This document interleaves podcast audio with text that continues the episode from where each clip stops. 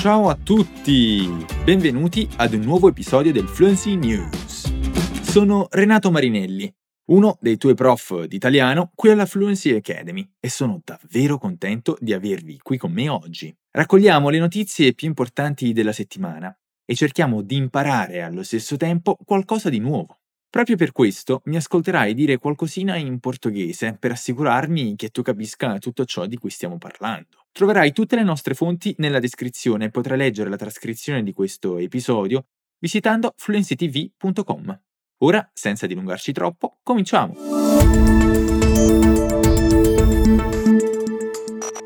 La scorsa settimana abbiamo parlato della conferenza COP26 e di alcuni cambiamenti che dei paesi volevano apportare nei report. Bene, il summit si è tenuto lo scorso fine settimana e ci sono alcuni punti degni di nota.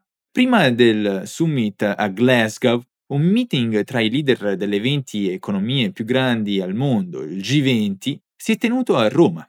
I governi di queste economie si sono espressi a favore di una tassa globale minima finalizzata a far sì che le compagnie più potenti non nascondano più i loro profitti in paradisi fiscali e sono stati concordi nel donare più vaccini Covid alle nazioni più povere. Si sono anche impegnati per intraprendere azioni più incisive che mai per combattere il riscaldamento climatico, ma non sono riusciti a raggiungere un accordo per mettere al bando il carbone. Solo 12 dei 20 paesi si sono impegnati a raggiungere emissioni zero di carbone entro il 2050. Il risultato dei leader delle economie più grandi al mondo è stato esaminato attentamente da parte degli esponenti del Summit sul clima di Glasgow della COP26. Le decisioni che prendiamo oggi avranno un impatto diretto sul successo del Summit di Glasgow e, in ultima analisi, sulla nostra capacità di fronteggiare la crisi climatica. Il primo ministro italiano Mario Draghi, che ha presenziato il G20, ha detto ai leader. Parlando da Glasgow, Alok Sharma, il ministro del Regno Unito, presidente del COP26, ha detto che era cautamente speranzoso rispetto a quello che stava sentendo da Roma. So che i negoziati non sono stati semplici. Il risultato del G20 lascia immaginare una dura battaglia su quali siano i paesi che hanno bisogno di incrementare i loro obiettivi climatici durante questa decade e di quanto. L'Europa e gli Stati Uniti d'America hanno messo pressione sulla Cina e l'India nelle settimane precedenti alla COP26, ma sia Pechino che Nuova Delhi hanno detto che l'onere di fare di più deve essere dei paesi più ricchi. Con il pianeta che si sta surriscaldando a causa delle emissioni di combustibili fossili di origine umana, gli scienziati avvertono che un'azione tempestiva è il minimo che possiamo fare per evitare una catastrofe climatica.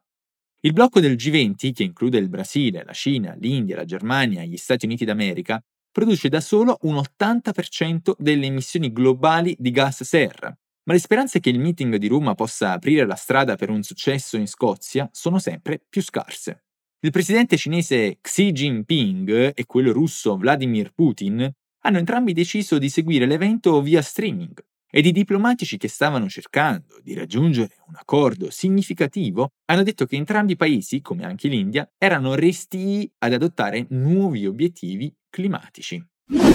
Nessa começo, encontramos essa expressão, degno di nota, na frase Il summit si è tenuto lo scorso fine settimana e ci sono alcuni punti degni di nota. Pois essa expressão literalmente significa digno de anotação, e o sentido dela é importante, que precisa ser lembrado. Uns destaques. Cuidado a pronúncia da palavra denho no singular e degni no plural, que tem esse grupo nh.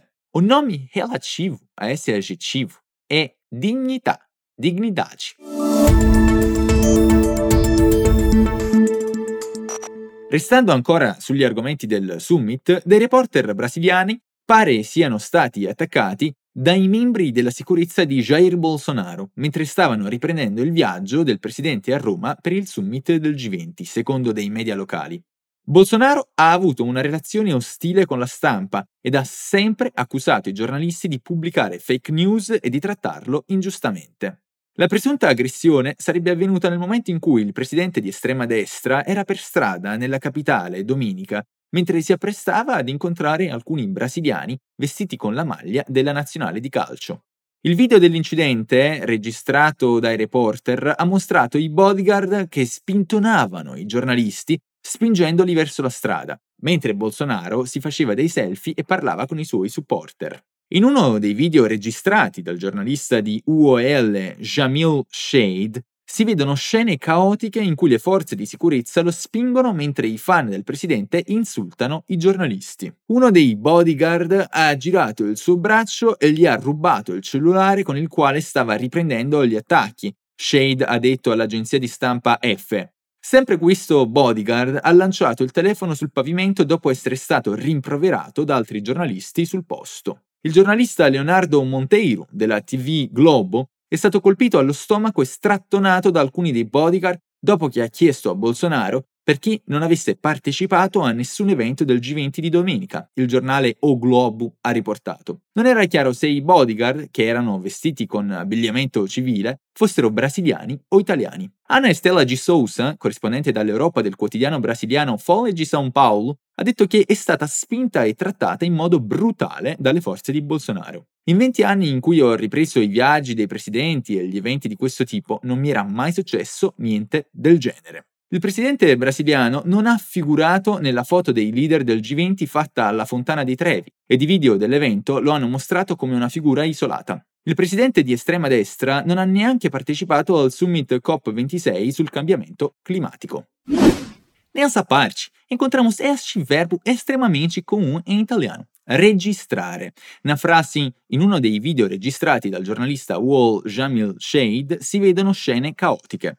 Este verbo, que significa gravar, é um verbo que pode ser utilizado tanto para os vídeos, como nesse caso, quanto per gli audio vocali, pelas gravações de áudio. Outros sinônimos são filmare, riprendere e realizzare.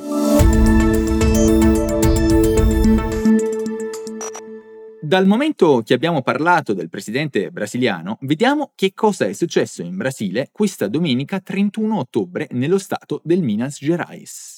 La polizia ha ucciso almeno 25 sospetti in un'operazione di guerra contro una gang criminale pesantemente armata. Questo raid senza precedenti ha segnato una escalation violenta nella battaglia continua in Brasile contro i gruppi criminali che organizzano rapine in banca elaborate. I presunti criminali sono stati sparati nella parte sudorientale dello stato del Minas Gerais, dove la polizia aveva detto che si stavano preparando per scatenare un attacco. Questa operazione farà la storia, il segretario per la sicurezza del Minas Gerais, Rogerio Greco, ha detto alla radio locale. La polizia ha detto che il gruppo, che si era barricato in due località in Varginha, ha aperto il fuoco subito dopo il loro arrivo domenica mattina. La nostra idea era di arrestarli, ma nel momento stesso in cui ci hanno visto si è aperto lo scontro a fuoco. Aristides Amaral Jr., un portavoce della polizia stradale ha detto ai reporter. Avevano armi da guerra, tonnellate di benzina, esplosivi. La polizia stradale federale, che ha partecipato alla missione, ha detto che il gruppo possedeva un vero e proprio arsenale militare, incluso fucili d'assalto, mitragliatrici calibro 50, esplosivi e giubbotti antiproiettile. La polizia ha dichiarato che quelli uccisi domenica stavano organizzando delle rapine simili a quelle accadute nel dicembre 2020 e durante lo scorso agosto, prima di essere stati localizzati. Il Minas Gerais non è certamente un bel posto per commettere crimini, ha detto Greco, che si è congratulato con le forze di sicurezza per le loro azioni sensazionali. Lo scorso anno la polizia ha ucciso più di 6.400 persone, di cui la stragrande maggioranza giovani afro-brasiliani. Quasi 200 ufficiali di polizia sono stati uccisi, un incremento del 10% se paragonato all'anno precedente. Nessa parte final, temos duas palavras em inglês: escalation e raid. Na frase questo raid senza precedenti ha segnato una escalation violenta. A primeira palavra, raid, significa ataque, assalto, e a segunda palavra, escalation, significa escalada, aumento. E nesse caso, se refere a um nível de violência que se alcançou. Embora seja uma palavra estrangeira, se utiliza muito na comunicação das mídias. A pronúncia dela é escalation e raid, exatamente como em inglês.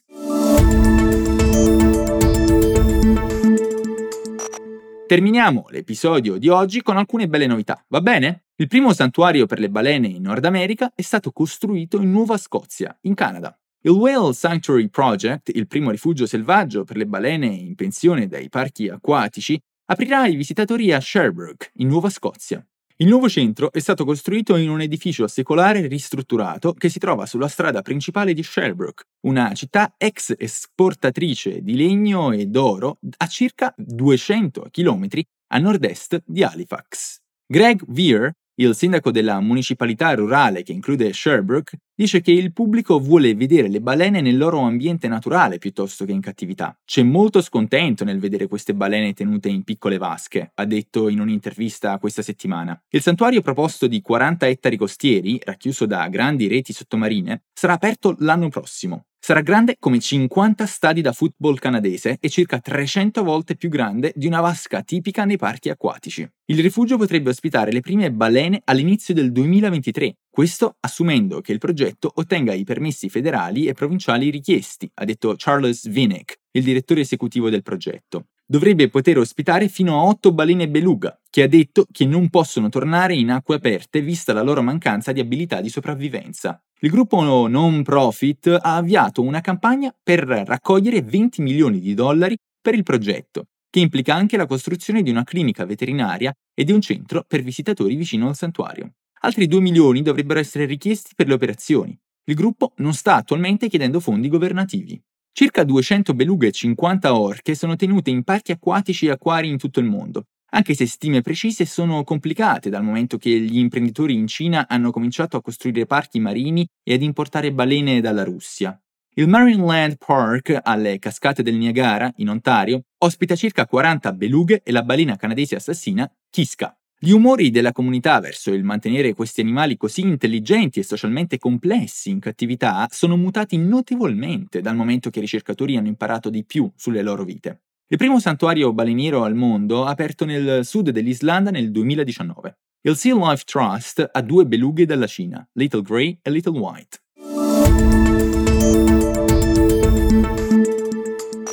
E qui terminiamo l'episodio di oggi, gente. Se você quiser ter aulas com os melhores experts em fluência de idiomas do mundo, se inscreva na nossa lista de espera. Assim, você vai ficar sabendo quando abrir novas vagas nas turmas de inglês, espanhol, francês, italiano, alemão, japonês e mandarim. Para não ficar de fora, aperte o link na descrição desse episódio e faça sua inscrição 100% gratuita. C'è un nuovo episodio del Fluency News ogni settimana e ti staremo aspettando. A presto!